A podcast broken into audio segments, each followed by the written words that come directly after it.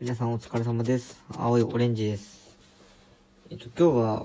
もう早速本題なんですけど、気になるテーマを見つけたので、えーまたそのことについて話したいと思います。えーたまたま YouTube の関連動画で流れてきました。えーずっとやりたかったことを、今やりなさい。というテーマです。えー今回は疑問系ではありません。で、皆さんは、やりたかったこと、今まで全部やってきた自信はありますか？僕にはありません。まず僕は、初めて後悔という言葉を覚えたのは、小学校6年生から中1にかけての出来事です。その経験以来僕は後悔っていう言葉がずっと頭の中で、えー、生き返してて、後悔のない人生を送りたいと強く強く思ってました。えー何が起きたかって言ったら、決して、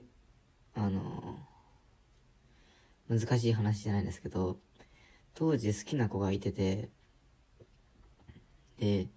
まあ、小学生なんで、その、好きかどうかの情報ってガバガバじゃないですか。で、すぐに相手の方に尻渡っちゃったんです。で、そのことはもうすごく恥ずかしくて嫌だったんですけど、どうやら、向こうの女友達からすると、もうそれは、よかったやん、両思いやね、みたいな、もうヒューヒュー付き合っちゃえよ、みたいな、えーそんな、えー煽りというか、えー周りからの声がありました。で、実際に、あのーな、なんでか忘れたんですけど、二人で会う機会とかもあったりして、もう明らかにこれはお互いその好きかどうかっていうのは伝えてはいなかったんですけど、あの、お互いの行為が、あの、向いてるなっていうのは、ま、明らかでした。ただ、小学6年生で未熟で、もう全然人と付き合うってことが何なのか、よく分かってないぐらいの、えー幼さだったので、そういう、こう、付き合ってくださいってこともなければ、好きかどうかをこう確認するってこともなかったんですよ。で、なんで後悔かっていうと、そっから中学校は別々だったんですよ。お互い公立だったんですけど、別々の中学校になってしまったんです。で、そのことを小6の時、僕は知らなくて、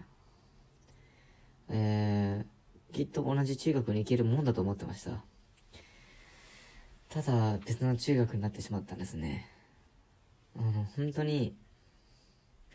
ずっと好きだった子がいて、で、その子が、まさか僕のことが好きで、で、もう、もう少し自分がこう、ませとったら、その人と付き合うってことができとったかもしれないと思うと、本当に後悔しかなかったんですよ。未だにこうやって話すぐらいなので、時々こう、なんかあの時の、こう、淡い、こう、記憶が思い出されるんですけど、で、その日以来本当後悔ってことはないように生きていきたいなと思っておりました。ただ、今こうして、じゃその小6から今にかけての人生で後悔ないように生きてきたかと、やりたいようにやれてきたかと、常に満足のいく、えー生活はできていたかというと、えー決して、えーイエスとは言えない人生を歩んできたかなと思います。わけわからないですよね。自分で人生を決めれられるほど、こう、いい日本っていう国に生まれ、そして、こう、家庭が経済的にも、まあ、いわゆる中流の家庭に生まれて、そんな、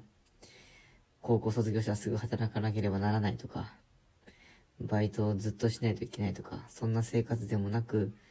割とこう不自由なく暮らしてこれたはずの僕の人生なのに、なぜか、こう、ずっと幸せな人生でしたかって聞かれると、そうじゃないって答えてしまうんですよね。で、今このラジオを聞いてくださってる方は、今の僕のこの経験に、多少なりとも共感できる方が多いんじゃないでしょうか。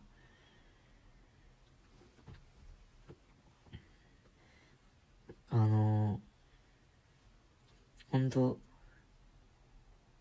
やりたかったことをやるっていうのは、後悔しない生き方と結構イコールになってくると思うので、僕は本当この今回のテーマについて、あの、話していきたいんですけど、もう一度聞きますが、皆さんはやりたいことをやれていますか？このラジオトークを始めたきっかけは、まさにそのやりたいことをやる扉の一つかなと、えー、思っております。僕は全然ラジオなんて聞いたことはなかったんですけど、ある日 YouTube で、まあ違法アップロードされてる動画なんですけど、あの、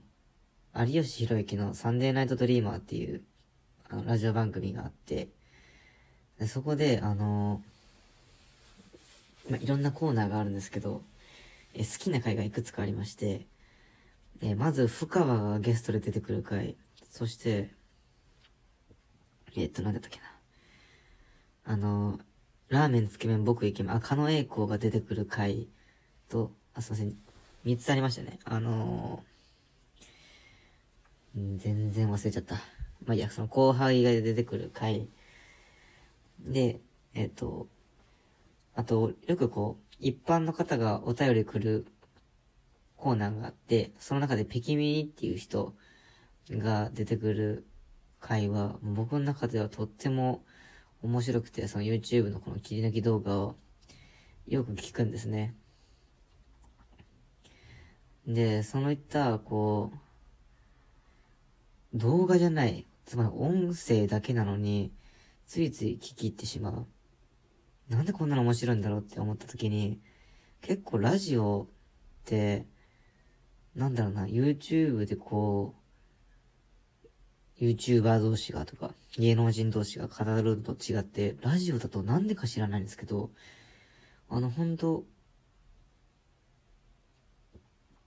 その人たちが、こう、本気で話してる感じがするんですよ。だからその二人とか三人だけで、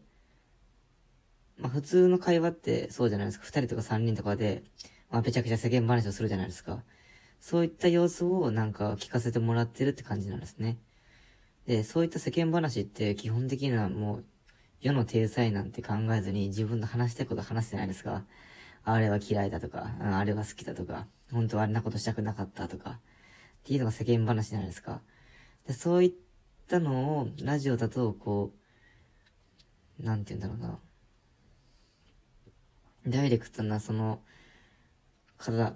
ダイレクトなその方たちの考えとか意見を聞けるので、本当に面白いんですよ。あのー、で、僕はそういったコミュニケーションが好きなんですね、なんか。学生の頃思ったんですけど、本当に、こう、表面的なと言いますか、おもんない奴らでも、なんか、チャラチャラしたような態度と言葉を使えば、なんかそれなりに大学生活よいしょできるみたいな風潮が僕のところにあったんですけど、あ本当に中身もない、なんか、面白くない EXIT が多かったんですよ。EXIT は面白いんですけど、本当面白くない EXIT が多くて、なんか、髪染めてみたり、こう、パーマかけてみたり、で、言葉がチャラついとったり、なんか、女性風吹かせてみたりとか、なんかそれだけで、お前、チャラい風学生やな、みたいなのが本当に量産しとって。で、そういった人らとはもうなんか会話もできず、なんか、とにかく自分に得しか、得があるようなことしか話さ、話も聞かないし、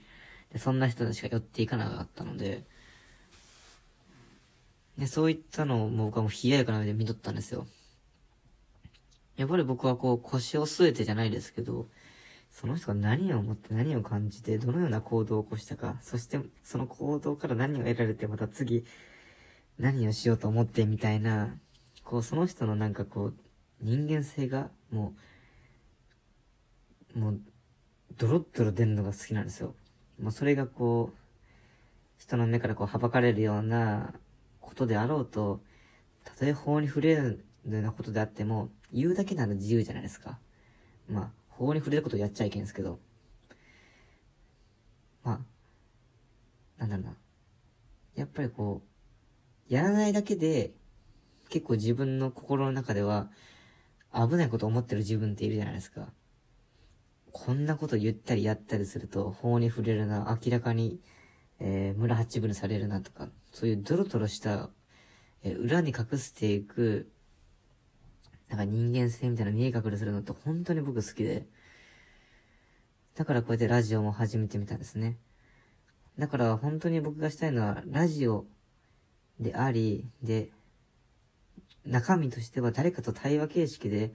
ラジオができたら本当に幸せだなって思ってるんです。だからその足がかりとしてまずはこうやって一人でペラペラと好きなように話して、こう、しばらくこういったこと続けていこうと思ってます。で、いずれなんかこう、聞いてくださる人の中で、うん、まあ、青いオレンジとなら話してもいいよみたいな人が現れたら、とても嬉しいなと思っています。皆さんもやりたいことをやっていきましょう。年齢とか職業とか立場とか関係ないと思ってます。それは法に触れることはいけないとは思いますが、多分この問いについて真剣に考える人で法に触れるようなことを考えてる人はいないと思ってます。だからこそ、そんな真面目に生きる皆さんだからこそ、あの、自分の心に蓋をせず、のびのびと生きてくれたらいいなと、めちゃめちゃ上から目線で思っています。えー、明日水曜日ですね。明日乗り切ったら、だいぶ一週間の終わりも見えてきますね。また明日も頑張りましょう。青いオレンジした。